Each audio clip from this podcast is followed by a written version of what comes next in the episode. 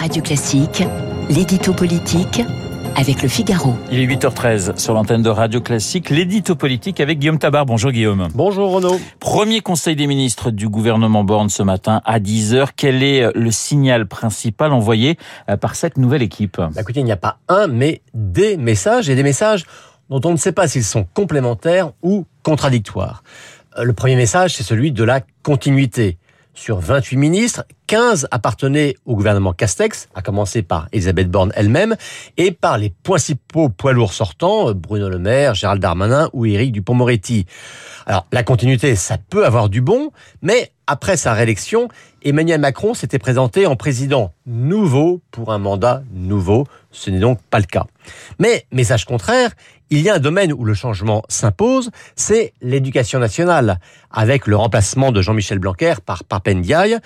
Et ce n'est même pas un changement, c'est un retournement à 180 degrés qui a fait beaucoup parler depuis vendredi et qui fait de cette nomination surprise finalement le seul événement marquant de ce gouvernement. Alors oui, ce choix a déclenché euh, de nombreuses critiques. En effet, des critiques justifiées ou un procès euh, d'intention contre euh, Papendiaï Ah écoutez, Papendiaï est un universitaire qui a travaillé sur les questions du colonialisme, du racisme, des minorités, c'est-à-dire ces sujets qui enflamment depuis quelques mois le débat politique intellectuel et universitaire et qui oppose les tenants d'une vision, j'allais dire, républicaine universaliste et les tenants d'une relecture de l'histoire et de la société selon l'unique prisme d'une oppression des minorités raciales euh, par des groupes supposés dominants.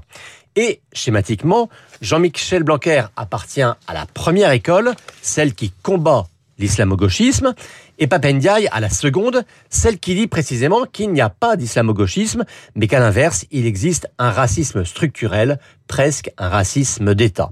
Alors ce débat est passionnel, mais essentiel. Mais comme il est passionnel, eh bien, il est hélas trop souvent réduit à des batailles d'étiquettes. Pour les uns, Ndiaye, c'est la victoire du wokisme. Pour les autres, critiquer le nouveau ministre de l'Éducation, c'est être raciste. Alors un vrai débat de fond serait pourtant préférable car c'est quand même la conception de la République qui est en jeu. Mais ce qui est quand même intéressant et assez frappant, euh, c'est la capacité du chef de l'État de passer pour le même poste d'un profil très marqué dans un sens à un profil très assumé dans l'autre ça pose la question de ce que pense vraiment Macron, mais aussi du calcul politique qu'il a fait. Alors cette euh, nomination, euh, Guillaume de Papendiaï, c'est le signe d'un gouvernement qui penche plus à gauche que le précédent? Eh Écoutez, là encore, on est dans les signaux contradictoires. Les travaux de Papendiaï étaient applaudis par la gauche qui se retrouve autour de Jean-Luc Mélenchon. Donc oui, il y a une part de calcul électoral euh, de la part d'Emmanuel Macron pour contrer celui qui prétend le cantonner à droite. Mais simultanément, le nouveau numéro 2 du gouvernement, c'est Bruno Le Maire. Et d'autres figures venues de la droite, comme Gérald Darmanin, Sébastien Lecornu ou Amélie de Montchalin, sont promues.